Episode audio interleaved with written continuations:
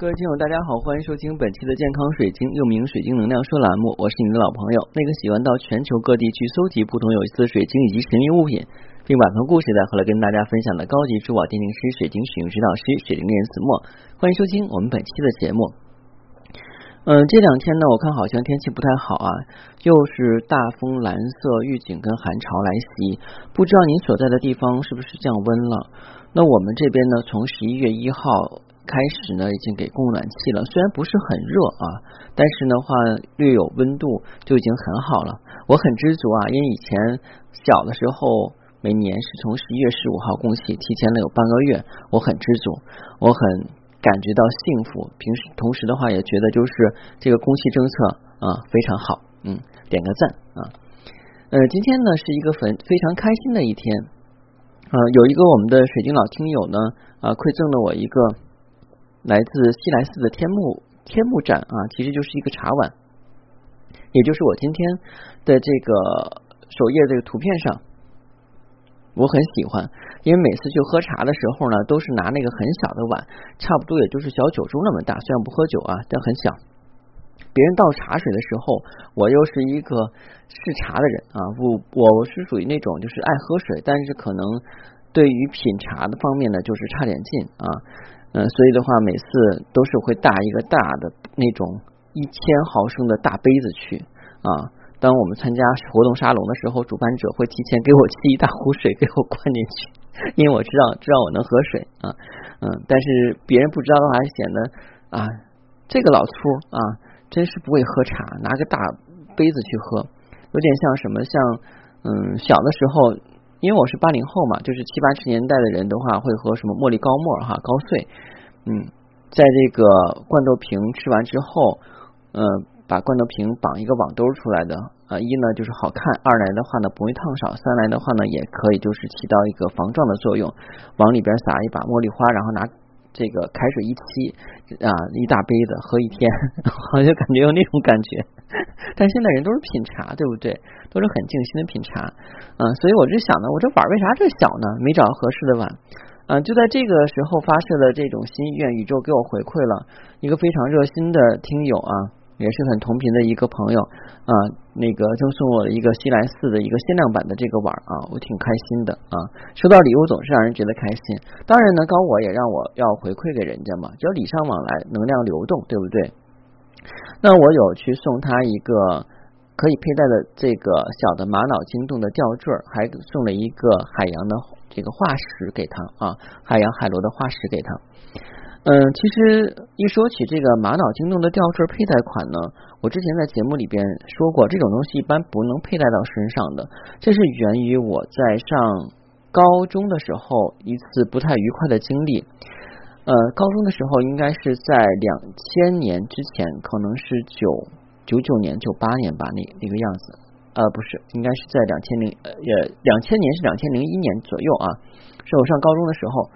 嗯。那个时候呢，就是我所在的城市水晶还不是很盛行，但是有一次在一个呃，就是水晶店里边看到了一块小玛瑙洞，之前见过大玛瑙洞，没有见过小的。我在突发奇想，把它做成吊坠会怎么样？嗯，其实，在二十年前的话，我就有这种想法啊。我还特意找人花了五块钱啊，去给我打了个钻孔，然后找人给我穿了个绳，做了一个玛瑙洞在身上，戴着挺显摆呗啊，小孩都愿意戴着，挺高兴的啊。但是戴了三天以后，就感觉身体啊困乏无力。这种无力的话，就有点像大病初愈或者感冒之后那种感觉。但是我当时没有感冒，身体状况正常，也没有面临的考试的压力、紧张、失眠啊，也没有任何的这种外力影响跟情绪影响，都很正常。但是身体就是没有劲儿，特别难受。我排除了我的这个身体的躯体问题之后，就开始考量心情问题。心情也很正常，没有什么问题。啊，学业还正常，然后写作业按时完成，也没有被老师骂，也没有被父母骂，也没有跟同学发生争执。那为什么我还出现这种状况呢？后来我就归结到啊，这段时间我吃了什么，干了什么。后来想到那个玛瑙洞带到身上去了。顾名思义呢，我们都知道玛瑙洞是招引财富的，所以玛瑙洞大颗的那种大块的，比方说有半米的那种。嗯，或者是有一米左右的话，更高的玛瑙洞都会放到一些公司企业的那个正大门的大门口啊。嗯，或者是在学校里边的话，会有那个就是学校那个叫逸夫楼那种地方的话，放在正门口一个玛瑙洞，嗯，要不就是之前我在帐室见过也有大玛瑙洞啊，但是很少见人有人佩戴玛瑙洞的。然后我就在想啊，玛瑙洞这个东西啊，它是吸收财富的，对吧？可是如果它所存在的空间里边的财富跟能量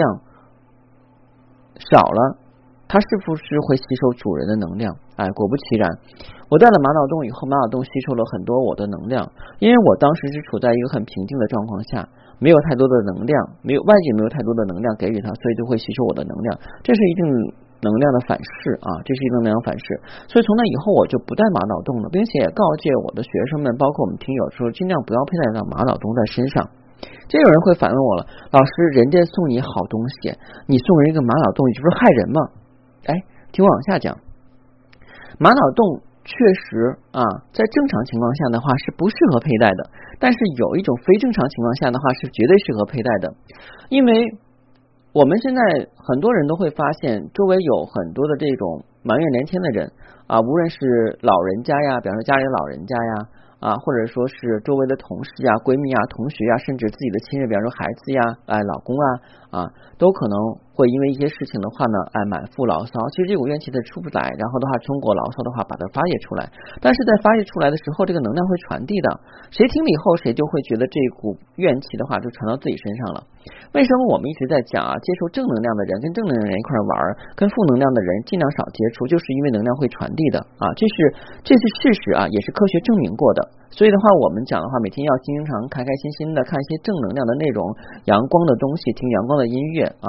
然后呢，就是不要跟那些情绪低落和压抑的人在一起。但是保不齐谁都有个压抑跟低落的时候啊。人这一生的话是属于社会性的动物，你没有办法把自己保护的非常严实。而且呢，你周围的人啊，可能在某一个阶段的话呢，他的状态就不好。难道就是因为他状态不好的话，你要跟他绝交跟断交吗？那这个人是交不到朋友的，对不对？正因为你有这个正向的能量，才能够帮助到他。而我们讲的话，我们学水晶爱好者第一点，学海水晶的人，水晶爱好者第一点是要有慈悲之心，对不对？之前讲过啊。所以呢，当你遇到这种人或这种情况下的话，怎么办？你就可以佩戴玛瑙洞啊。我们举一个例子啊，例子老师又举例子了。比方说，你要去参加一个啊很无聊的这种，就是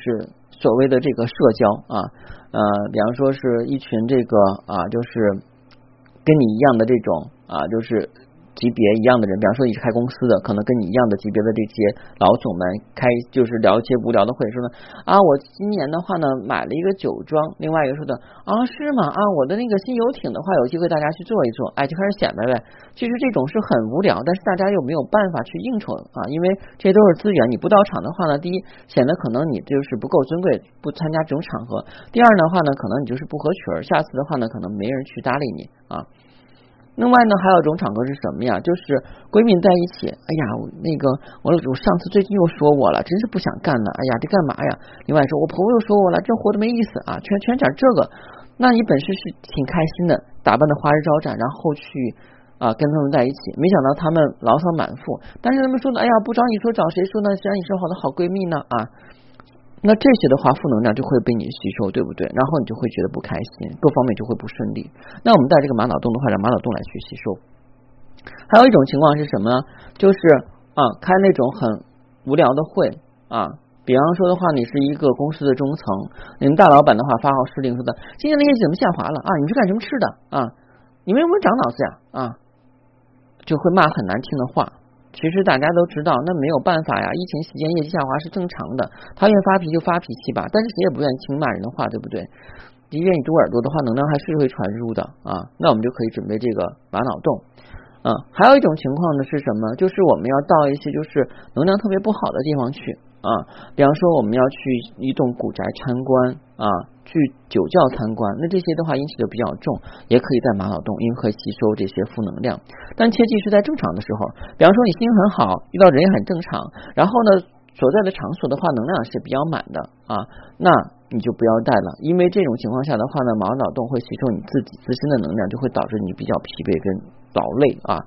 这个是我的一个经验，所以呢，我当时送玛瑙洞给他，是因为啊，这个朋友的话在谈一些项目，可能的话也会遇到一些形形色色的人，所以准备玛瑙洞给他是有这个用意跟寓意的。当然送了一个海螺的化石给他，因为就想的话，他明天啊，这平时在晚上。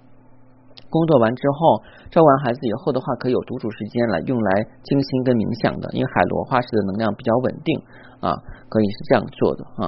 其实今天给大家去说这个的话呢，一是我是想感谢他，另外更重要就是说玛瑙洞的话呢，它也是有佩戴的使用方法跟诀窍的啊。其实说起诀窍来呢，我们今天啊也要说一些有意思的话题啊。当然，如果你想选购天然的玛瑙洞啊，不妨加我的私信。每期音频节目中的文字介绍里，我的英文名 L G X 一九八六加的时候，请备注水晶听友，要不通不过。呃，之前我们讲过哈，这个诞生石啊，各国的诞生石呢，它的这个内容都不一样啊。我们经常会发现，就是。啊，一些人口中诞生石跟我们认为的诞生石的那个时间是不一样的，所以诞生石就是我们出生的时候相对应的晶石啊，也就是我们的守护石。那诞生石一般来讲是什么时候成为普罗大众的炙手可热的这个食品呢？啊，现在的话呢，每个月诞生石是怎么决定的？这个缘起呢？啊，它是并不确定的。相关的说法有好几种，其中有一种最有名的话呢，是在这个旧约圣经中的出埃及记里啊记载的啊犹太教的祭司啊这个护胸甲上镶了一个十二颗宝石啊的一个盾牌啊，这个的话呢很厉害。还有在新约里边的这个启示录末卷里边也提到了耶路撒冷的城墙。上装了十二种宝石。更早之前的话呢，巴比伦帝国呢也找出了十二星座与之相对应的晶石。这种说法是比较多的。但是呢，像现在来讲的话，更多人相信啊，就是这些星座或者是这些晶石啊，按照月份来分是对对我们带来好运的。那从二十世纪以后呢，大量的犹太人移居美国，因此呢，将这个佩戴生日时的习惯呢带到了美国新大陆。在一九一二年，美国或啊，美国的宝美，在美国的这个美国宝石商业协会呢，正式决定了十二个月份的诞生石，在一九五二年呢，规定成现在的诞生石的种类，但是在美国一九七三七年跟日本的一九五八年里，分别呢制定了是属于国家自己的诞生石，所以的话呢，诞生石是不太一样的。今天呢，跟大家就是来分享一些，就是不同国家他们的诞生石都是什么。呃，像一月份来讲呢，是日本。啊，是石榴石，美国石榴石，英国石榴石，澳大利亚石榴石，加拿大石榴石，法国石榴石，哎，这几个国家都是石榴石，对吧？啊，二月份呢，哎，日本、美国、英国、澳大利亚、加拿大、法国用的都是紫水晶。那到了三月份有点不同了，日本啊用的是海蓝宝石、雪石跟珊瑚，美国呢是海蓝宝石、雪石，英国是海蓝宝石、雪石，澳大利亚是海蓝宝石、雪石。加拿大呢是海蓝宝石，法国呢到三月份就是红宝石喽啊，然后到四月份那更多不一样了。四月份呢啊，日本的生辰石是钻石，美国呢是钻石，英国到四月份是钻石跟水晶，澳大利亚四月份的生辰石是钻石和风信子石，加拿大是钻石，法国呢是蓝宝石跟钻石。四月份五月份呢啊，日本用的是翡翠跟祖母绿。五月份，美国对应的呢是祖母绿，英国呢对应的是祖母绿跟绿玉髓，澳大利亚五月份的生日石是祖母绿跟绿色电气石，就是绿碧玺啊。然后加拿大呢是祖母绿，法国也是祖母绿。六月份，日本用的是珍珠跟月光石，美国也是珍珠月光石啊。呃，英国跟澳大利亚呢也都是珍珠月光石。到了加拿大这块呢，就变成了珍珠跟贝壳。法国呢更不一样，叫白玉髓啊。七月份，日本用的是红宝石，美国呢是红宝石亚历山大石，英国呢是红宝石红玉髓，澳大利亚是红宝石红玉髓，加拿大呢七月份用的是红宝石，法国用的是红玉髓。啊，八月份日本用的是橄榄石跟条纹玛瑙，嗯，美国也是用的是橄榄石条纹玛瑙哈，包括这个英国、澳大利亚、加拿大也是用的橄榄石条纹玛法条纹玛瑙，唯独法国不一样，法国又是个条纹玛瑙啊，没有橄榄石。九月份，日本对应呢是蓝宝石，美国也是蓝宝石，英国是蓝宝石青金石，澳大利亚是蓝宝石青金石，加拿大是蓝宝石，到法国又不一样了，哎，橄榄石，为啥这个法国跟其他地方不一样呢？嗯，到十月份的时候，日本用的是蛋白石跟粉红电气石，就是粉碧玺，美国呢是蛋白石、粉红电气石，哎呀，我说美日两个国家还挺亲近的哈。英国呢，到十月份的蛋这个生日石是蛋白石；澳大利亚十月份也蛋白石；加拿大呢是蛋白石虎眼石；到法国，哎，变成珍珠跟海蓝宝石了。要知道法兰西啊真的是与众不同。十一月份，日本生辰石是托马石黄水晶，美国也是托马石黄水晶，英国、澳大利亚、加拿大、法国啊都是托马石。哎，这次的话呢，法国跟别人一样了。十二月份，日本用的是土耳其石青金石，美国也是土耳其青金石，英国跟澳大利亚用的是土耳其石，加拿大呢用的是黑玛瑙跟分风信子石。然后法国呢，十二月份对应的是土耳其石跟孔雀石啊。今天跟大家讲这些呢，就是难免啊，我们会有一些国外友人啊，有的时候我们会把这个水晶作为珍贵的礼物送给他们，我们可能也会问他们星座呀，问他们生日呀。那如果的话呢，啊，你相信这个，并且他也对星座和晶石感兴趣的话，尽量一定按照他们国家所对应的生辰石来送给他啊，以免闹出一些错误。好，今天的节目就到这儿了。大家一定要记住早睡早起，同时呢又觉得我声音好听，而且呢又对水晶感兴趣，不妨呢在健康呃在喜马拉雅上订阅健康水晶栏目，然后开始从头收听，满满的六百多期节目，一定让您对水晶有进一步了解。谢谢大家，再见。